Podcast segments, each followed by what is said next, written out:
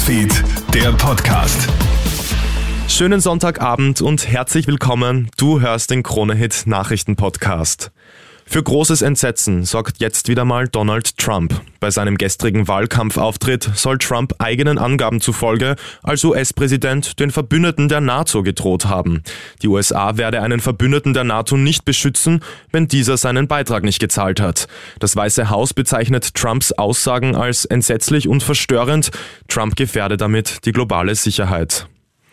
Die Eltern des verstorbenen Babys in Wien müssen jetzt in Untersuchungshaft. Laut aktuellen Angaben wird bei dem Paar die Gefahr von Tatbegehung angenommen.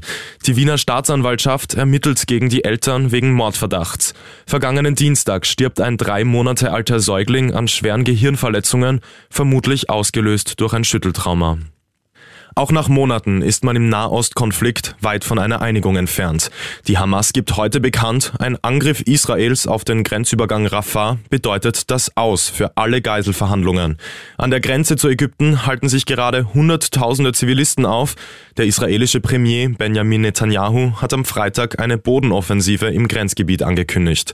Den Zivilistinnen und Zivilisten hat er einen sicheren Fluchtkorridor zugesichert. Good News für Österreichs Skisprungfans. Stefan Kraft schlägt heute beim Einzelbewerb in Lake Placid zurück und holt sich den Sieg.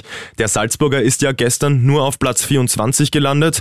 Kraft hat sich aber sensationell zurück an die Spitze gekämpft. Es ist somit sein achter Saisonsieg im Weltcup. Damit baut der Skisprung-Weltmeister seine Weltcup-Gesamtführung auf über 200 Punkte aus. Wir gratulieren.